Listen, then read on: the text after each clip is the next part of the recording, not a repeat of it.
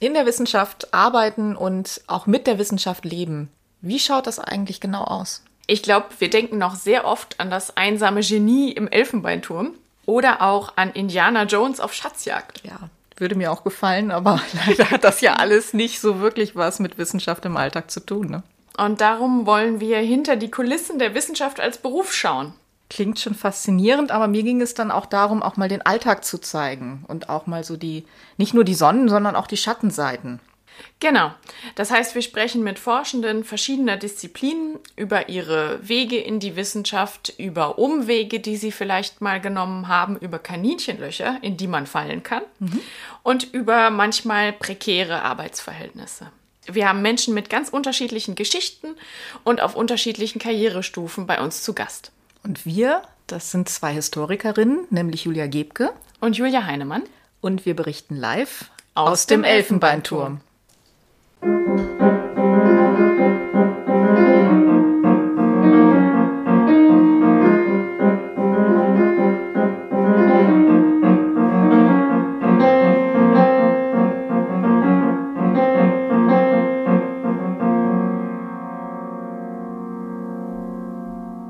Herzlich willkommen zu unserer neuen Folge. Heute ist der 12. Januar und wir sind heute über eine Videokonferenz-App verbunden, also digital und an drei verschiedenen Orten, nämlich in Hannover, in Graz und in Wien. Und wir sprechen heute mit Ariane Pessenteiner. Das ist die erste Naturwissenschaftlerin in unserem Podcast. Ariane ist Biochemikerin und sie hat äh, Molekularbiologie studiert, dann Biochemie und Biomedizin an der Karl-Franzens-Uni in Graz, wurde 2014 promoviert, dann an der TU Graz zu kardiovaskulären und Stoffwechselkrankheiten. Danach hat sie mehrere Postdoc-Phasen hinter sich gebracht. Zuerst in Graz, dann für drei Jahre an der University of California in San Diego und ihre Forschungsschwerpunkte sind Stoffwechselerkrankungen. In den letzten beiden Jahren war sie als Postdoc an der Med-Uni Graz, ist dort aber nicht mehr so ganz in der aktiven Forschung im Bereich Biochemie, sondern in die Wissenschaftskommunikation gewechselt, jetzt hauptberuflich. Und das macht sie mit ihrem Projekt Herzählungen, also Erzählungen vom Herzen sozusagen, von dem sie uns noch ein bisschen erzählen wird dann. Da geht es um Herz-Kreislauf-Erkrankungen und außerdem zeichnet sie Comics, was ich auch sehr spannend finde. Comics über Fettzellen hatte ich vorher auch noch nicht gesehen. Auch darüber werden wir sprechen. Auch das ist ein Teil ja, ihrer wissenschaftlichen Arbeit. Ja, bevor wir zu diesen Projekten kommen, beginnen wir mit unserer üblichen Frage an unseren Gast, nämlich wie bist du zur Wissenschaft gekommen? Aber auch, warum Biochemie? Ja, ähm, danke auf jeden Fall als erstes einmal für, an euch zwei für diese Einladung. Ich freue mich immer, wenn ich über meine Leidenschaft jetzt in dem Sinne über die Wissenschaft und auch jetzt die Wissenschaftskommunikation sprechen darf. Und ich habe mich sehr gefreut, wo ihr mich eingeladen habt. Ja, wie bin ich zur Wissenschaft gekommen? Das hat bei mir eigentlich schon recht früh angefangen, glaube ich zumindest. Und der Auslöser war eine sehr gute Lehrerin, die ich gehabt habe in der Schule. Eine Biologielehrerin, die ich mit zwölf äh, ungefähr, also so im Alter von zwölf Jahren gehabt habe. Und die hat das halt einfach wahnsinnig gut erklärt. Also diese die biologischen Vorgänge, die man so lernen muss. Und sie hat auch immer wieder mal äh, so praktische Übungen eingebaut. Wir haben zum Beispiel mit flüssigem Stickstoff Eis hergestellt. Und das war halt irgendwie, das hat mich total fasziniert. Ich habe das total cool gefunden. Und halt von allen Fächern, die man so in der Schule hat, war halt Biologie mein Lieblingsfach. Und das Ganze hat, hat dann eigentlich relativ früh diesen Wunsch, ja, ich werde Biologie studieren. Das war so, das mache ich. War der Wunsch da und, und habe dann eigentlich durch eine andere Lehrerin, die weniger gut war, sage jetzt einfach mal, die hat so im Gegenteil, die hat die Leute ähm, meiner Meinung nach ganz falsch gefördert und immer nur die Guten sozusagen, wobei ich zu den Guten gehört habe, aber ich war halt laut und, und manchmal ein bisschen lästig. Und sie hat halt eigentlich mich jetzt zumindest nicht gefördert. Also ich war, hab, aus irgendeinem Grund war ich ihr nicht besonders sympathisch. Sie war mir auch nicht sympathisch. Und das hat man aber auch gemerkt. Und irgendwie hat aber diese Lehrerin trotz allem auch, glaube ich, schon das erste Durchhaltevermögen in mir so erzeugt, weil ähm, da hat es eine lustige Situation gegeben. Bei uns in, in Österreich gibt es ja die Matura, also die Reifeprüfung. Ähm, und in Biologie hat man ein Jahr äh, Pause, zumindest in unserer Schule, bevor, die Reife, äh, bevor dann die letzte Klasse ist. Und in der vorletzten Klasse hat sie uns gefragt, und wer würde jetzt, würde jetzt bei mir äh, maturieren? Und ähm, ich war die Einzige, die auch gezeigt hat in der ganzen Klasse und niemand anders hat sich getraut, weil alle gewusst haben, sie ist eigentlich eine ziemliche Furie, wenn ich das jetzt so sagen darf. Und wollte sich eigentlich niemand antun. Und sie schaut so in der Klasse herum und schaut auf, auf die Einzelschülerin der Klasse und sagt so, hat auch Julia geheißen. Du, Julia, wie schaut's aus bei dir? Ich würde ja auch gerne ein paar gute Schülerinnen haben. Und ich habe mir dann damals so gedacht, das verstehe ich jetzt nicht. Ich habe eigentlich immer, ich war immer gut bei ihr. Ich habe nie was Schlechteres als ein Zweier gehabt. Wie kann sie mich da jetzt als nicht gut bezeichnen? Habe dann aber aus Trotz maturiert bei ihr, war sicherlich eine gute Lebensschule. und ähm, habe dann eben auch äh, zum Biologiestudieren angefangen. Jetzt im Nachhinein gesehen bin ich schon sehr froh, dass ich das durchgezogen habe und, und auch diesen Weg beschritten bin. Also ja, kann, ich kann jetzt nicht sagen, dass es eine schlechte Lebensentscheidung war. Es hat einmal eine kurze Phase gegeben, da habe ich gedacht, ich werde Physiotherapeutin mhm. und ähm, habe die Aufnahmeprüfung versucht und nicht geschafft. Und dann habe ich mir gedacht, dann geht's, dann gehe halt nach Graz Biologie studieren. und so bin ich dann auch in Graz äh, beim Biologiestudium gelandet und habe dann am Anfang war das bei uns so, dass eigentlich alle ähm, Studierenden gleich angefangen haben. Also die ersten drei Semester waren für die Biologen, für die Biochemiker beziehungsweise Molekularbiologen und dann auch für die, ähm, für die, die dann in die Botanikrichtung gegangen sind, eigentlich gleich. Und man hat sich erst so wirklich nach dem dritten Semester entscheiden müssen. Mhm. Und in Graz ist es halt so, also für mich war es eigentlich klar, ich möchte Biologie machen, ich möchte gern wissen, wie die Vorgänge in den, in den Tieren funktionieren. Meeresbiologie war auch einmal was, was mich sehr interessiert hat. Das ist natürlich in Österreich nicht unbedingt das Studium, dass man, sage mal, gut studieren kann. Und dann war es halt in Graz so, dass das Biologiestudium, das tatsächliche Verhaltensbiologiestudium mit der Beobachtung von Insekten hauptsächlich einhergegangen ist. Und dann habe ich gedacht, naja, ich meine, ich finde ja Bienen ganz super, aber aber jetzt nur Bienen zu beobachten oder so, das war halt nicht so ganz mein Interesse. Und die Biochemie war eigentlich schon immer das, was mich dann schon sehr interessiert hat. Also sprich, wirklich so auf den Grund des Ganzen zu gehen. Wie funktioniert ein Prozess in der Zelle oder wie funktionieren diese Prozesse in der Zelle? Wie spielen die zusammen? Ähm, wie werden zum Beispiel im Stoffwechselprodukte, die in der Leber gebildet werden, dann im Herz verwendet? Oder umgekehrt, wenn auch das Gehirn, also eigentlich alle Organe spielen ja miteinander irgendwie so in einem, in einem Gegenspiel und, und, und einem Gleichgewicht und so und, und beeinflussen sich gegenseitig. Und das hat mir halt schon sehr fasziniert und so bin ich dann eigentlich mit vielem Hin und Her überlegen in der Biochemie gelandet oder in der, zuerst im Molekularbiologiestudium im, im Bachelor und dann später eben mit dieser Spezialisierung Biochemie und Biomedizin, das dann auch schon noch mehr so in diese ähm, medizinische Richtung gegangen ist. Und das, das war dann eigentlich schon wirklich das, wo mein Interesse gelegen ist. Und die Entscheidung, Wissenschaft dann weiterzumachen, also du hättest ja auch das Studium abschließen können und irgendwas anderes damit machen können, aber du hast dann eine Doktorarbeit geschrieben. Wann kam diese Entscheidung und, und wie ist die entstanden? Ja, also das war an sich eh am Ende, wir, wir arbeiten ja schon klarerweise wissenschaftlich im Masterstudium das heißt, man verbringt ungefähr ein halbes Jahr bis zu einem Jahr in einem Labor, hat da auch schon ein, ein eigenes Forschungsprojekt und muss dieses ähm, Forschungsprojekt dann halt eben mehr oder weniger selbstständig bearbeiten als, als Masterstudentin, meistens natürlich unter ähm, Betreuung oder beziehungsweise hauptsächlich unter Betreuung. Man kriegt den ersten Einblick wie die zukünftige Arbeitsweise als Forscherin aussehen kann. Ich habe so während dem Master- und Bachelorstudium mal eine Phase gehabt, wo ich mir gedacht habe, nein, das, das, das will ich nicht weitermachen, weil ich möchte nicht in einem Labor versauern, so auf die Art und um dich herum passiert die Welt und du kriegst nichts davon mit. Das hat wahrscheinlich auch ein bisschen damit zusammengehangen, dass es meistens die Labore, also diese Übungslabore sind alle im Keller irgendwo. Nicht überall, aber bei uns war es so.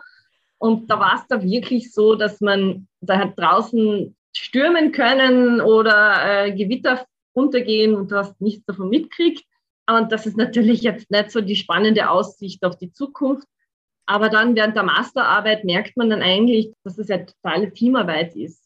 Und das Forschung ja nicht alleine und nicht in einem äh, dunklen, finsteren Labor passiert, sondern im Team und Gott sei Dank meistens auch nicht in, im Keller, sondern, sondern dass halt ein sehr offenes und, und interessantes ähm, Arbeitsgeschehen ist. Und das war dann eigentlich halt das, wo ich gesagt habe, ja, das könnte ich mir auch weiterhin vorstellen. Irgendwie war dann noch immer das Interesse da, mehr zu erfahren, einfach wirklich das eigene Forschungsprojekt noch weiterzuführen und, und so bin ich dann auch zum PhD weitergegangen. Also ja, es hat irgendwie nie so ganz die Phase gegeben, wo ich mich in einer Firma gesehen hätte zu der Zeit. Ist das so bei diesen Projekten? Ist das immer, ist man immer Teil eines Projektes oder also weil dieses mit dem Team, das kennen wir Historiker manchmal, aber nicht immer.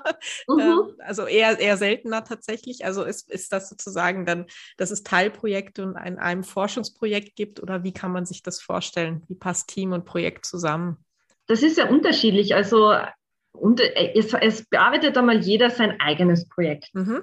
Also man hat eine Fragestellung, wir arbeiten ja hypothesengetrieben, sprich, man stellt eine Hypothese auf, zum Beispiel ähm, in meinem Fall während meiner Doktorarbeit war es, dass ich bestimmte Proteine in Fettzellen studiert habe und wir haben halt die Hypothese aufgestellt, dass wenn wir diese Proteine verändern, also sprich, wir nehmen sie entweder weg oder wir geben mehr von denen dazu, dass das dann die Entwicklung dieser Fettzellen beeinflusst. Mhm. Das war mal so die Grundhypothese.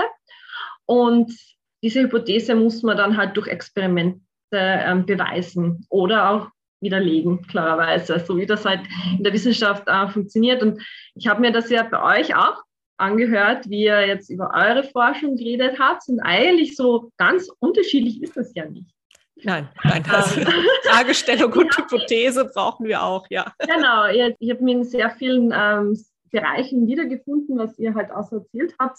Auch die Gedanken, die man da, davor hat und währenddessen. Wir müssen ja auch viel äh, Literatur lesen natürlich, um diese Fragestellungen überhaupt ähm, aufzustellen. Und auch währenddessen gibt es dann immer wieder mal Ergebnisse von irgendwelchen Experimenten, die dann weitere Fragen aufwerfen. Und so kommt man halt von einer Frage zur anderen, meistens weniger Antworten als Fragen. Ja, und was jetzt an die Projekte anbelangt, ist es eben so, dass jeder PhD-Student oder jede PhD-Studentin so ihr eigenes abgeschlossenes Projekt hat. Aber das kann natürlich je nach Forschungsgruppe sein im, in einem großen Ganzen. Also sprich, der Professor arbeitet vielleicht wirklich an dieser Gruppe von Proteinen und jeder PhD-Student schaut sich das in einem anderen Organ an. Also sprich, der eine arbeitet an der Leber, der andere arbeitet am Fettgewebe und der dritte ähm, schaut sich das im Gehirn an. Also so, so ungefähr kann man sich das vorstellen. Und da ist es natürlich klar, dass da Teamarbeit entsteht, weil die Methoden auch teilweise dieselben sind. Man arbeitet dann halt eben methodisch gemeinsam. Man hilft sich bei Experimenten aus. Oftmals ist es auch so, dass das, was man findet, tatsächlich eigentlich relevanter ist für den anderen. So entstehen dann eben Kollaborationen und gemeinsame ähm, Publikationen. Ja, es ist es ist halt auch sehr unberechenbar, klarerweise. Man weiß ja auch nicht, ob, ob diese Fragestellung dann sich als richtig erweist oder als spannend erweist. Dadurch ist es auch oft so, dass man manchmal gemeinsam an kleinen Projekten noch zusätzlich arbeitet. Und das war in meinem Fall eigentlich immer so, dass ich Gott sei Dank nicht nur ein Projekt hatte, sondern meistens ein Hauptprojekt und ein Nebenprojekt. Das Nebenprojekt ist dann irgendwie spannender und interessanter geworden. und in dem Projekt habe ich zum Beispiel mit einem Masterstudenten während meiner Doktorarbeit ähm, angefangen, der dann später auch seine Doktorarbeit gemacht hat. Und so sind wir halt zu einer gemeinsamen Publikation gekommen. Also das ist bei uns durchaus üblich, dass wir diese Shared Authorships haben, also sprich äh, equally contributed. Und das wird, wird tatsächlich auch immer üblicher, weil sehr viel für Publikationen gefragt ist, also sehr viele Daten. Und oftmals ist es so, dass dann halt ähm, ein oder zwei PhD-Studenten daran arbeiten und dann ist es auch dann legitim, das als, als Equal Contributed Shared Authorship zu bezeichnen und wird dann auch so gewertet. Also sprich, es wird für beide die Erstpublikation oder die Erstautorenschaft angerechnet. Das ist eben in der Naturwissenschaft, ich weiß nicht, wie das bei euch ist, in den, in den Geisteswissenschaften, aber in der Naturwissenschaft ist das ja mit den Autorenschaften ein sehr diffiziles Thema, auch wo man publiziert, mit welchem Impact-Faktor das ist, also sprich, ob das Journal ein hochzitiertes Journal ist oder, oder weniger. Und ähm, für PhD-Studenten ist das natürlich auch immer eine Sache, dass wir eine Erstautorenschaft zumindest in den meisten Fällen haben müssen, damit wir promovieren dürfen. Und dadurch ist es eben so, wenn, wenn zwei PhD-Studenten sich sehr stark helfen, dann haben sie beide was davon. Ja, also diese, diese Erst- und Zweitautorenschaft oder Drittautor, also so, das gibt es bei uns nicht. Und wir publizieren auch weniger gemeinsam. Also wir tun es schon, es passiert. Ich würde sagen, es passiert vielleicht sogar auch langsam ein bisschen mehr, aber es ist noch weniger üblich. Und es ist ja auch so, also ich meine, wir müssen ein Buch schreiben für die Promotion. In aller Regel müssen wir ein Buch schreiben. Das müsst ihr ja nicht, oder? Ihr müsst äh, verschiedene solche Artikel publizieren für die Promotion, aber ihr müsst ja kein Buch dazu schreiben. Also es ist äußerst unüblich, ein Buch zu schreiben, wobei natürlich dann die Promotionsschrift, also die, ähm, die, die Thesis kann durchaus die, die Dicke eines Buches kriegen. Mhm. Aber das ist eher, also bei uns ist es tatsächlich so, dass wir ja dann unsere Forschungsergebnisse zusammenfassen. Und das ist ja experimentell. Also sprich, wir müssen die Methoden, die wir eingesetzt haben, beschreiben. Da gibt es immer einen methodischen Teil ist so das Erste, was die meisten PhD-Studenten und Studentinnen anfangen zu schreiben, weil es das Einfachste ist in dem Sinn. Und dann eben die Resultate der einzelnen Experimente und dann halt, was man aus diesen Resultaten jetzt gelernt hat. Also sprich die Diskussion und oftmals halt dann auch noch einen, einen Outlook, also einen Ausblick auf was bleibt jetzt noch, also was, welche Fragen bleiben noch offen, beziehungsweise welche Fragen haben sich durch diese Arbeit jetzt ergeben. Also es gibt eigentlich nie so richtig einen Abschluss in dem Sinn. Also selten, dass da jetzt keine Fragen offen bleiben in der, in der Biochemie oder in der, in der Naturwissenschaft, sondern durch jede Arbeit wird eigentlich eine neue Grundlagen für neue Forschungsfragen dann gelegt, kann man sagen. Mhm. Das ist halt natürlich auch ein bisschen dieses, auch manchmal das Problem für manche, weil es halt nie, es hört nie auf. Es ist halt auch, man muss da manchmal durch sehr äh, lange Durststrecken durch. Ja, ich glaube, das, das kennen wir sehr gut auch. Und ich glaube aber auch, dass es ein häufiges Missverständnis ist, dass Wissenschaft so funktioniert, dass man sich eine Frage stellt, dann macht man irgendwie eine Studie dazu, dann ist die Frage fertig beantwortet und das ist dann ein für alle Mal so belegt und fertig. Und da kann man nichts mehr dran machen. Ich glaube, das ist eher an uns kommunizierenden Wissenschaftlern, dass wir da eben genau dieses Missverständnis ausräumen, weil ja eben Wissenschaft was Dynamisches ist und sich immer wieder verändert. Aber wie bist du eigentlich dahin gekommen? Also wie ging es von der Wissenschaft in diese Wissenschaftskommunikation? Hat dich das schon immer interessiert oder kam das erst mit der Zeit? Das ist eine, eine sehr gute Frage.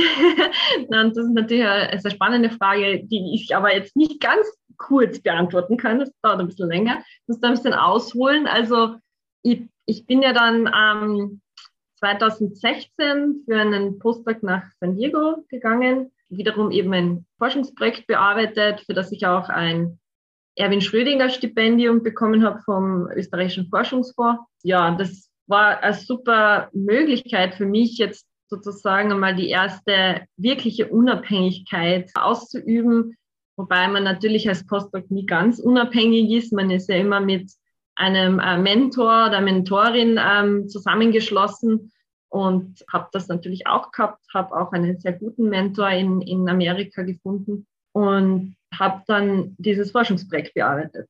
War auch sehr erfolgreich, aber es hat halt immer so in meinem Hinterkopf dieses Ungeheuer gewartet oder sich versteckt so auf die Art, ich muss mich jetzt dann bald mal entscheiden, wie meine Zukunft aussehen wird. Also sprich, diese Zukunftsentscheidung als Postdoc, will ich jetzt ähm, meine eigene Forschungsgruppe aufbauen? Möchte ich in die Richtung eben Universitätskarriere, sprich äh, Laufbahnstelle oder dann halt später auch Professur in dem Sinn gehen? Oder möchte ich äh, in die Wirtschaft gehen, also sprich eine Firma finden, wo ich meine ähm, Fähigkeiten anwenden kann? Oder ganz was anderes. Und ich habe wie gesagt, immer gute Mentoren gehabt während meiner Zeit als, als Doktorandin schon und dann auch während meiner Zeit als Postdoc.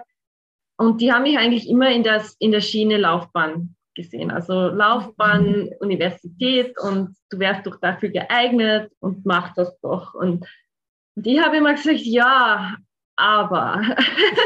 also, es war immer so, ja, eh, es würde mich ja auch interessieren und es, es gefällt mir auch die Lehre sehr gut und ich, ich arbeite gern mit, mit jüngeren Studierenden und leite die an. Das war, war ganz super, aber, aber ich habe halt auch die negativen Seiten der Universitätskarriere gesehen. Also dieses Hamsterrad, in dem man drinsteckt, das auch nie enden wollende Antrag schreiben und auf die Bewilligungen hoffen und, und dann natürlich die Verantwortung auch für diese Gruppe übernehmen, die man dann unterstellt kriegt.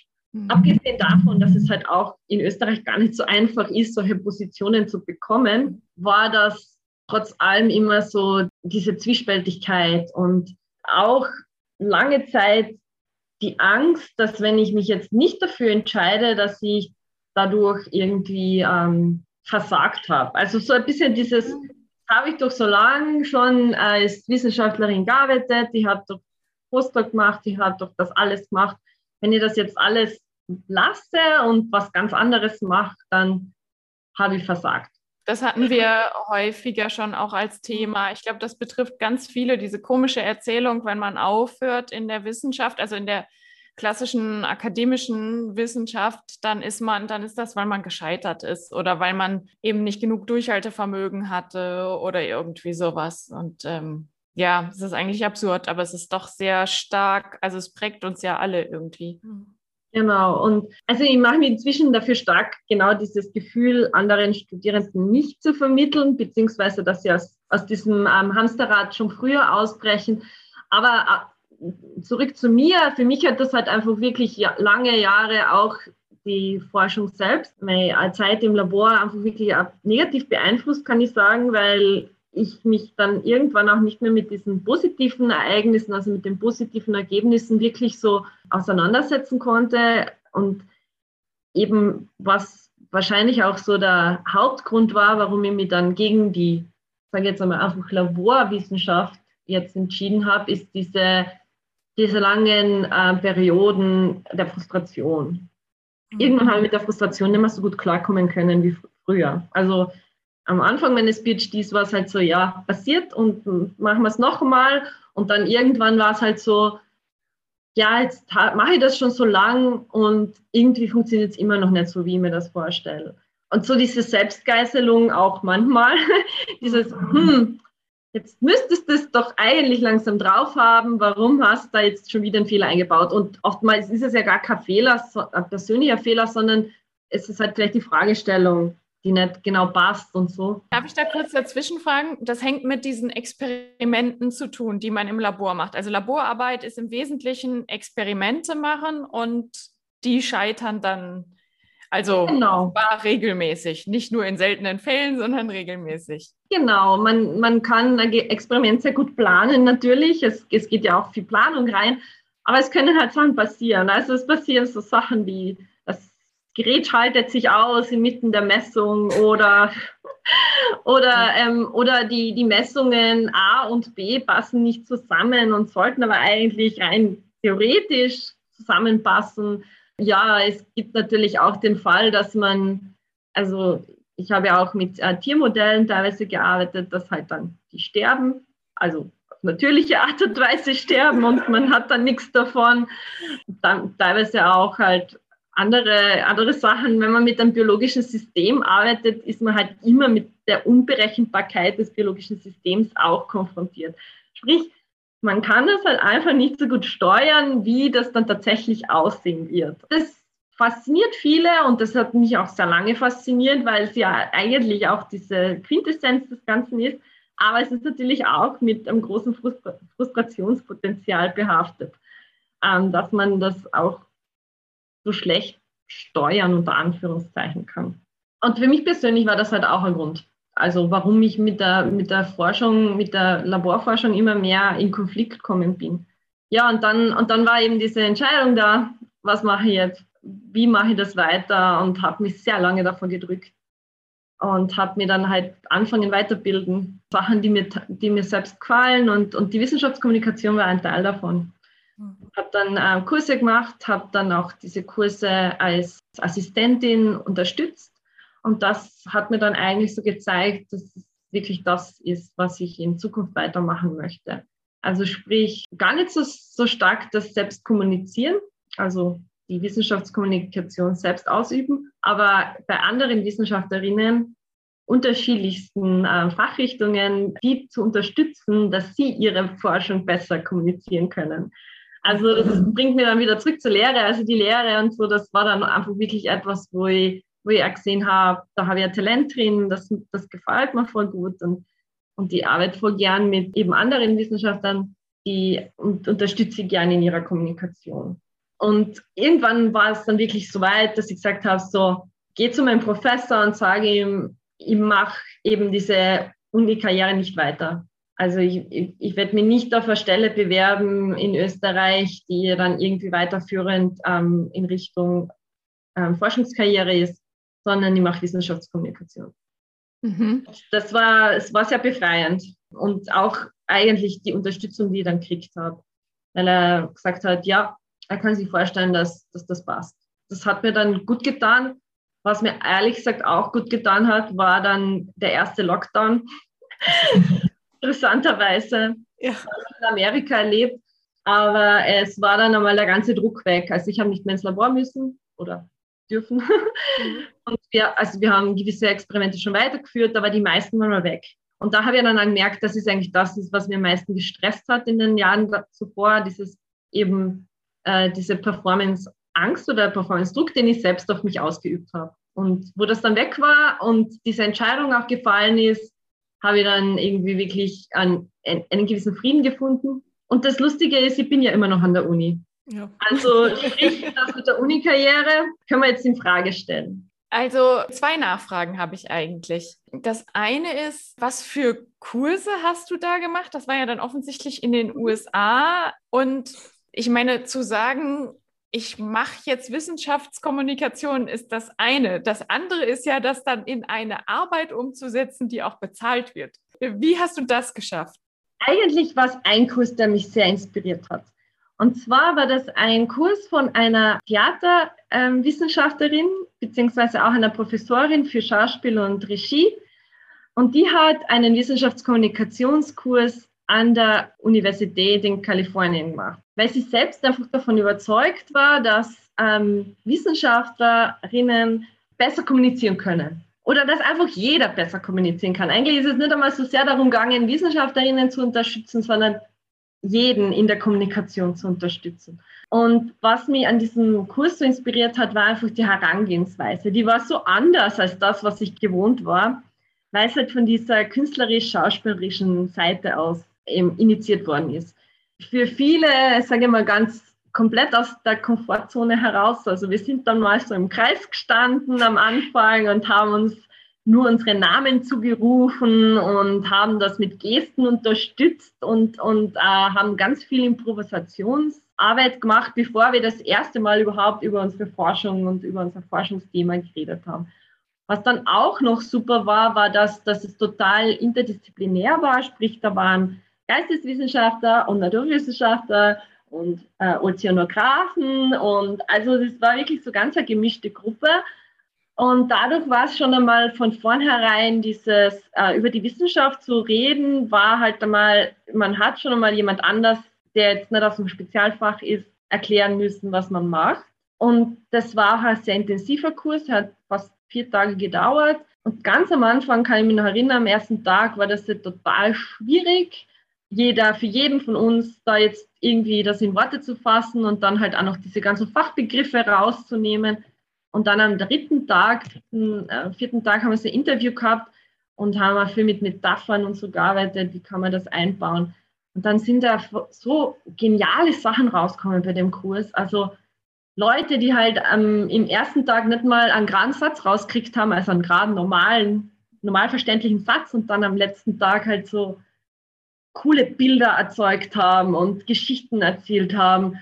Und allein wenn ich darüber erzähle, kriege ich schon eine Gänsehaut. Und das ist für mich so dieser Punkt, wo ich drin gesessen bin und so geflasht war von, von den, einfach von den Beiträgen meiner, meiner Mitstudierenden in dem Sinn, weil das waren ja hauptsächlich auch Postdocs. Und dann habe ich gedacht, das will ich auch. Also ich will das auch anfühlen so. Und das war so der, der Initialpunkt und bin dann mit dieser Professorin immer noch in Kontakt und habe meine eigene Lehrveranstaltung auf das aufgebaut. Also sprich, es ist schon anders als jetzt das, was ich jetzt während meines Studiums so ähm, gehabt habe. Also nicht frontal, sondern man arbeitet sich das wirklich äh, gemeinsam in der Kommunikation, weil das ja auch eben irgendwie das Herzstück des Ganzen ist. Und so möchte ich das auch weiterführen. Also bin auch ganz stark der Meinung, dass wir Wissenschaftlerinnen eine gewisse, ja, wir haben ein gewisses Privileg. Wir haben, wir haben das gelernt, was wir gelernt haben.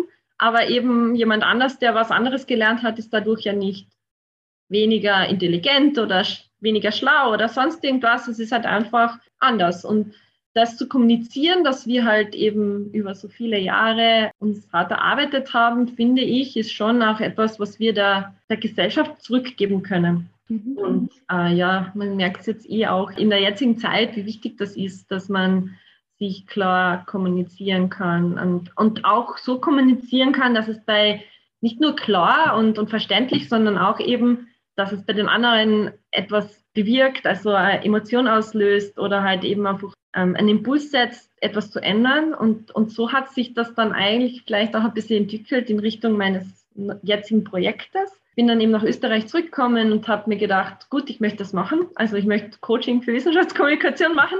Aber es ist halt so wie bei einem Orchester mitspielen. Wenn man das Instrument nicht spielen kann, dann kann ich, ich kann jetzt sagen, ja, ich, ich spiele jetzt Geige mit und habe nie Geige in der Hand gehabt. Und von dem her war es halt für mich klar, ich äh, komme zurück und ich möchte halt versuchen, mich so weit es geht, eben in der Wissenschaftskommunikation zu engagieren, dass ich auch dieses Instrument Wissenschaftskommunikation erlerne. Und habe auch hier als super Mentorin gefunden, die gesagt hat, ja, ich unterstütze dich in dem Vorhaben. Äh, du kannst in meinem Labor diese Rückkehrphase, also die ist ja beim Schrödinger Stipendium ähm, inkludiert, kannst bei mir im Labor diese Rückkehrphase ähm, zu Ende machen. Habe dann natürlich auch noch Laborarbeit gemacht, also ich habe auch noch an dem geforscht, habe aber nebenbei dann schon äh, die Freiheit gehabt, eben dieses Projekt zu schreiben und äh, habe dann eben beim FWF auch, also das ist ja ein FWF gefördertes Projekt, habe ich das eingereicht als Wissenschaftskommunikationsprojekt und habe es dann in der gleich in der ersten Förderungsperiode ähm, erhalten. Und dann habe ich, wow, super, jetzt kann ich wirklich das machen, was ich wollte entstanden ist es eben dadurch, dass es auch auf einem meiner Forschungsprojekte hat basieren müssen. Also die, da hat es schon mal ein Grundforschungsprojekt geben müssen und das war eben ein Projekt, wo ich Zucker in der menschlichen Muttermilch erforscht habe, deren entzündungshemmende Eigenschaften im Zusammenhang mit Herz-Kreislauf-Erkrankungen. Also sprich, wir haben halt diese Wirk also diese Zucker als Wirkstoffe angesehen, ob man die vielleicht eben einsetzen kann, um diese Atherosklerose, das ist die, die Arterienverkalkung, einfach zu bekämpfen. Das war mhm. ein erfolgreiches Forschungsprojekt, das ich eben da in Amerika durchgeführt habe und in Österreich noch etwas weitergeführt habe. Und auf dem basierend habe ich halt einfach dieses große, große Thema genommen, Herz-Kreislauf-Erkrankungen, und auf dem mein Wissenschaftskommunikationsprojekt aufgebaut. Und habe auch junge Leute als Zielgruppe gewählt, weil ich halt der Meinung bin, dass gerade da die Kommunikation noch nicht so perfekt ist. Also perfekt im Sinne von, man fühlt sich jetzt als junger Mensch wahrscheinlich nicht angesprochen von diesen ganzen Präventionsmaßnahmen, die gesetzt werden. Und auch jetzt, wenn es darum geht, auf die Homepages teilweise zu schauen von so Projekten, die sprechen halt eher so die 50-plus-Generation an. Mhm. Ich bin aber der Meinung, auch von der Forschung, dass es, dass man viel früher ansetzen sollte und Lebensstiländerungen halt auch viel früher große Rolle spielen. Ja, und so ist dann eben dieses Projekt entstanden. Und da kann ich halt meine ganze Kreativität, die ich normalerweise nur in der Freizeit angewandt habe, einfließen lassen. Also es war sicherlich auch ein großer, ja, ein großer Teil. Deswegen ist es so kreativ. Ich war schon immer kreativ und, und das hat sich halt jetzt so ergeben. Wie sieht dein Arbeitsalltag denn jetzt aus? Also wie funktioniert das jetzt? Du sitzt ja jetzt nicht mehr im Labor. Und was machst du jetzt? Wie gestaltest du deinen Arbeitsalltag? Ja, es ist wirklich sehr unterschiedlich. es kommt, es ähnelt eigentlich kaum ein Tag dem anderen. Mhm. Es ist auch wahnsinnig herausfordernd. Äh, ich habe unglaublich viel gelernt im letzten Jahr. Ich hätte das nie für möglich gehalten. Aber vielleicht so Sachen, die natürlich wiederkehren, sind das Vorbereiten von äh, Posts für, für Social Media, ähm, die Ideenfindung dazu auch, also in welche Richtung machen wir das jetzt. Dann natürlich sehr viel Organisationsarbeit. Wir organisieren ja Veranstaltungen äh, im Zuge dieses Projekts. Und bei wir meine ich immer mich und eine studentische Mitarbeiterin. Äh, bin sehr froh, dass ich auch im Zuge des Projekts in so einem kleinen Team arbeiten kann und dann auch natürlich E-Mails schreiben mit den äh, einzelnen Erzählerinnen. Also das sind ja unsere Teilnehmerinnen, äh, sind wir auch im, sehr, sehr stark im Kontakt, diese Geschichten gemeinsam zu erarbeiten. Das sind ja persönliche Geschichten, die Leute, die von Herz-Kreislauf-Erkrankungen entweder als Patientinnen und Patienten oder auch als Forschende oder im Gesundheitswesen beschäftigte Personen eben zu tun haben. Also sprich, die Leute haben eine Geschichte darüber zu erzählen. Das kann jetzt entweder eine, ein persönliches Erlebnis sein oder ein Forschungserlebnis oder eben durch die Arbeit entstandenes Erlebnis. Und äh, wir helfen denen, die Geschichte gemeinsam zu gestalten. Ja, und dann, dann haben wir natürlich andere Veranstaltungen auch gemacht. Homepages erstellt. Mhm. Äh, auch das Podcasten ist ganz was Neues für mich. Äh, ich habe das vorher auch noch nie gemacht. Ja, es ist wahnsinnig vielschichtig und dadurch halt auch sehr unterschiedlich, was die, was die Arbeitsabläufe anbelangt. Ähm, von dem, was ich bis jetzt gewohnt war, es ist natürlich immer noch viel Recherche dabei. Teilweise ist sogar mehr Recherche, also vielfältiger, sage ich jetzt mal, weil weil wir ja Themen behandeln, die jetzt nicht primär mein Forschungsthema waren. Also da gibt es dann halt äh, auch teilweise Psychologie, äh, die ich da jetzt, also psychologische Studien, die ich durchlies oder sehr große Gesellschaftsstudien oder solche Sachen. Und äh, das ist halt das, das ist der spannende Teil der Wissenschaftskommunikation meiner Meinung nach, dass man dann nicht nur, weil, weil man nicht in diesem Fachgebiet war, kann man trotzdem darüber kommunizieren, weil man ja die Fachliteratur bewerten kann und, und auch halt dann eben übersetzen kann in dem Sinn zu einer Normalsprache. Deswegen muss man nicht das vorher studiert haben. Also die Kreativarbeit ist natürlich um einiges angewachsen, das ja. ist klar. Habe jetzt auch den totalen Respekt vor Personen, die das nur, also die das hauptberuflich durchgehend machen, das ist wirklich harte Arbeit und irgendwann ist auch das kreative Potenzial so ein bisschen ausgeschöpft. Also diese kreative Energie, die habe ich dann am Abend teilweise halt nicht mehr. Also früher war es dann so, dass ich am Abend noch irgendwie was gezeichnet habe oder, oder irgendwie was genäht oder gebastelt oder so habe. Das ist jetzt eher selten geworden, weil es einfach dann irgendwann mal reicht. Eigentlich alles, was in diesem Projekt steckt, haben wir irgendwie selbst kreiert. Wir haben ein bisschen Hilfe von außen, also es gibt einen Illustrator, mit dem ich zusammenarbeite. Gott sei Dank auch jemand, der uns beim Podcast unterstützt. Aber jetzt grundsätzlich ist alles, was in dem Projekt drin steckt, äh, von mir und meiner Mitarbeiterin erarbeitet. Und das macht mich auch sehr stolz. und dann natürlich viel Kommunikation. Wir versuchen halt auch sehr offen zu sein auf, auf, auf Social Media und mit den Leuten wirklich zu kommunizieren. Also wir freuen uns immer, wenn, wenn sich jemand an uns wendet, Fragen stellt oder einfach nur eine Nachricht schickt. Und wir, wir sind da auch immer dahinter, dass man natürlich dann antwortet. Das heißt, die Arbeit hört halt auch nicht irgendwann auf, sondern wenn das am Abend ist oder am Wochenende ist, dann macht man da natürlich da auch weiter oder man macht mal einen Post oder irgendeine Story oder irgendein Video, wenn man sich gerade denkt, oh, jetzt ist aber schon wieder Zeit. Also das habe ich am Anfang des Projekts schon sehr unterschätzt, dass es dieses immer dabei sein und, und wirklich gar nie wegkommen davon. Aber ja, es macht Spaß.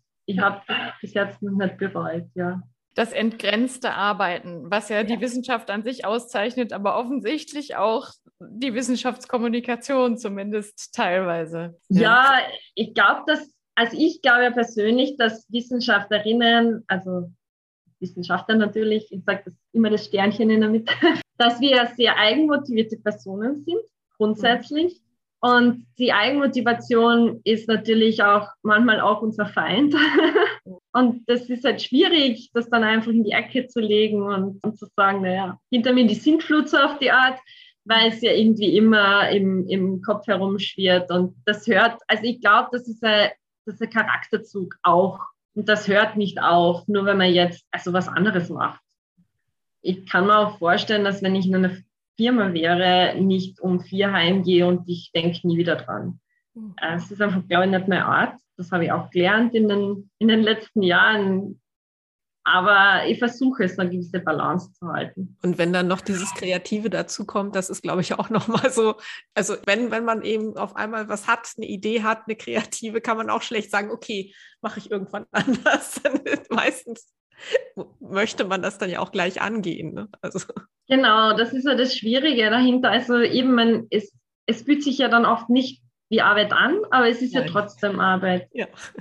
Und das habe ich, diesen Respekt auch dem gegenüber, also der Kreativarbeit gegenüber, den habe ich schon vorher gehabt, aber der hat sich jetzt einfach verstärkt, weil man kann auch nicht immer kreativ sein. Also ihr, ihr habt es ja in eurem ersten Podcast erwähnt, dass es ähm, auch Zeiten gibt, da geht das nicht gut. Man kann nicht immer schreiben. Also ich habe zum Beispiel, bin ich gerade zur Zeit dabei, einen Blogpost zu schreiben über Vorsätze im, im neuen Jahr und warum es so schwer ist, die zu halten. Und da gibt es ja auch Wissenschaft natürlich, die das behandelt. Und ich tue mir aber zurzeit sehr schwer, zu schreiben, einfach mich hinzusetzen und zu schreiben. Und das, ja, es ist etwas, das man dann halt auch akzeptieren muss. Gott sei Dank ist, reißt die Arbeit nicht ab. Also es gibt dann immer andere Sachen, die man auch noch machen kann. Aber wirklich auf Knopfdruck kreativ zu sein, ist gar nicht so einfach, wie man sich das vorstellt. Also äh, das, da ist sehr viel Denkarbeit auch dahinter und Entwicklungsarbeit in dem Sinne, also dieses Projekt zu entwickeln oder die kreative Idee zu entwickeln.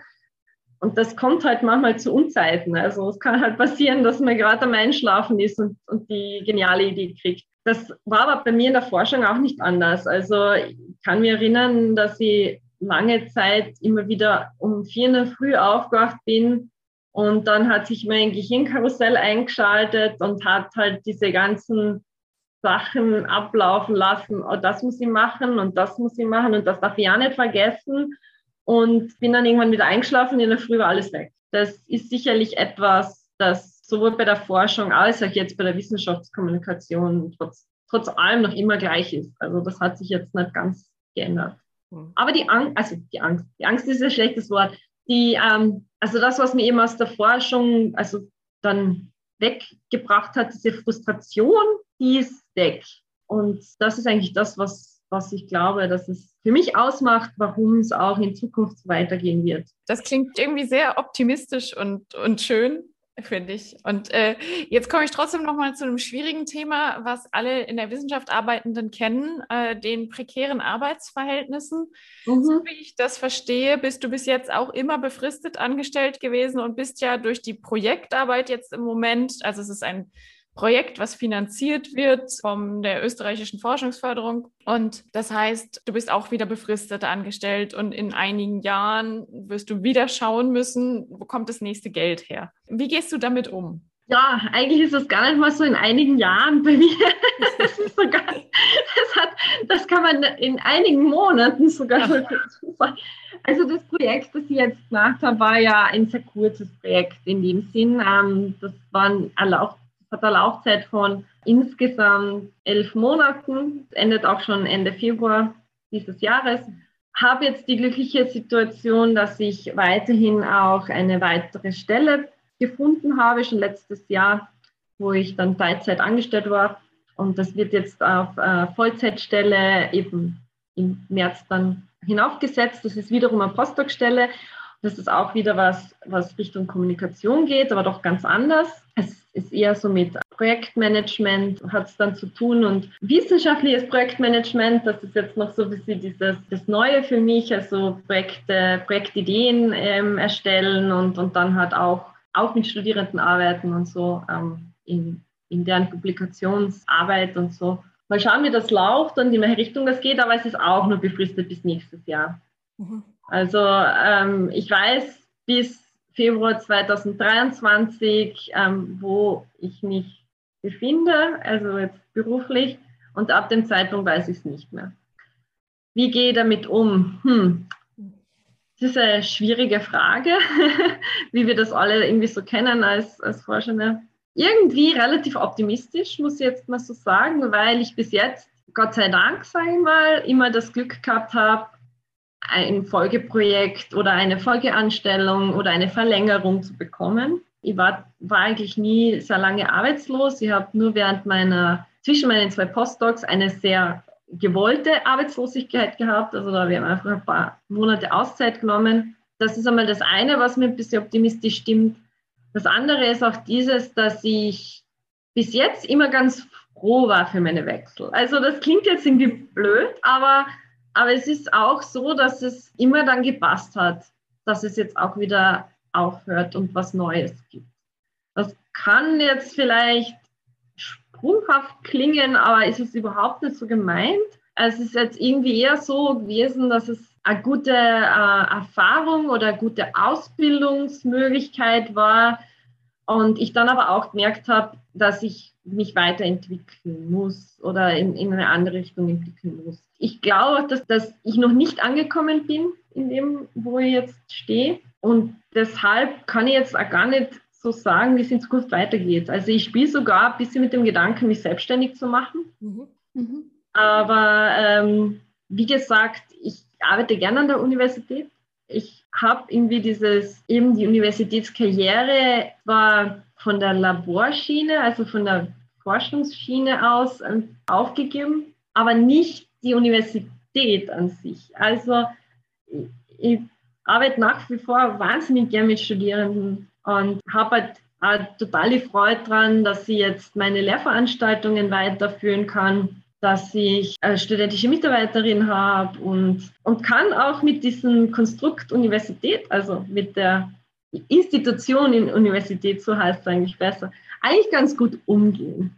Äh, ja, und, und ich glaube auch, dass wir jetzt eine neue Generation an Wissenschaftlerinnen sind und, und da die Möglichkeit haben, vielleicht ein bisschen das alte System aufzubrechen. Also das ist, das ist schon ein gewisser Ansporn, den ich habe und den ich auch gern vertreten möchte und für den ich mich einsetze, für die sozusagen für die Nachkommenden auch diese Karriereförderung zu machen Klingt auch so nach der totalen Freude an neuen Herausforderungen. Das ist richtig angenehm so zu hören. ja, das habe ich, das ich durch das Ganze entwickelt. Also wirklich, äh, ich muss sagen, kann ich nur jedem empfehlen, einmal in das kalte Wasser zu springen. Mhm. Es ist einfach unglaublich, was man alles lernt.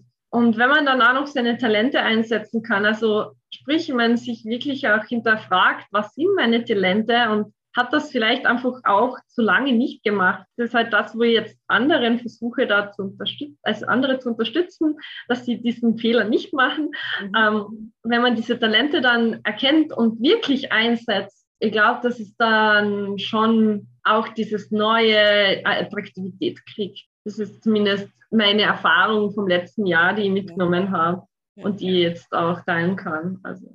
Ja, finde ich einen super Ansatz das Kreative begleitet dich ja jetzt auch künstlerisch, zeichnerisch in deinem, äh, in den Herzzählungen und du hast da einen Comic gemacht. Kannst du da uns noch ein bisschen erzählen, wie es dazu überhaupt gekommen ist und wie das Ganze ausschaut? Ja, der Comic ist eigentlich aus, aus dem Projekt entstanden. Also das während der, ja, der Entwurfphase vom Projekt ist schon irgendwie diese Idee ähm, auch aufgekeimt. Das wäre doch eigentlich ganz cool, also einen Comic zu machen, einen Wissenschaftscomic und den da irgendwie mit thematisch abzustimmen.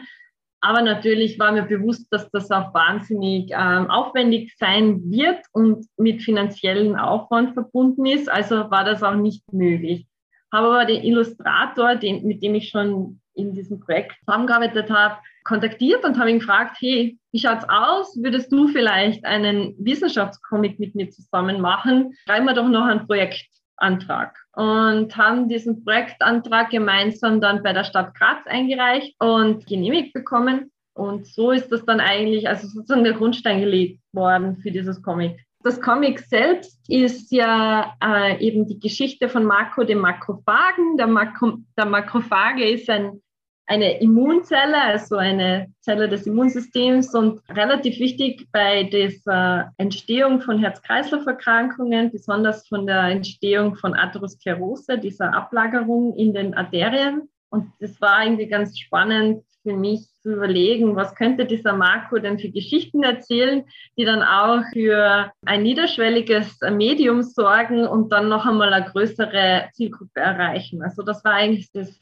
Ziel dahinter, die Leute damit anzusprechen, die vielleicht primär nicht von Wissenschaftskommunikation sich angesprochen fühlen und auch von dem Thema eben Herzgesundheit und so. Und äh, ja, und jetzt haben wir schon drei Folgen gemacht und die vierte ist in Arbeit. Und das ist eigentlich auch wieder ganz was Neues und was ganz ähm, ja, anderes, mhm. weil Storyboarden zum Beispiel war mir ein Begriff, den ich äh, vorher nicht gekannt habe und halt auch die Entwicklung eines solchen äh, Comics, wie man das macht, das, das Schreiben des Comics, das ist eigentlich so mein Teil, die Geschichte aufbauen und die Umsetzung selbst ähm, auf meinen Skizzen beruhen teilweise, das übernimmt dann der Illustrator.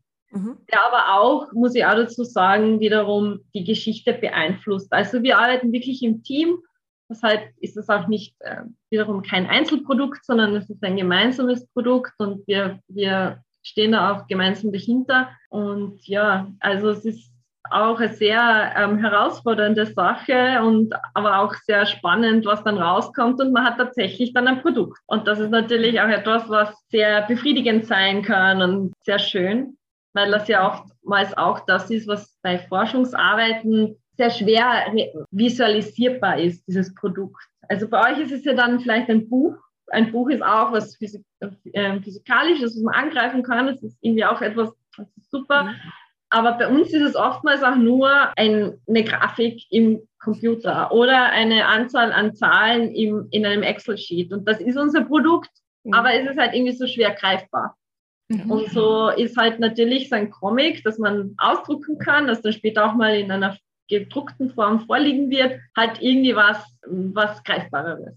Mhm. Und das hat da gewisse, ja, es hat da was Schönes. Ist von, von, von dem für mich persönlich halt auch was Interessantes, so diese Ideen, die man halt hat, dann zu visualisieren und, und auch anderen Menschen äh, teilhaben lassen daran. Ja, klingt auch total schön. Dann herzlichen Dank für dieses schöne Gespräch. Hat wirklich großen Spaß gemacht.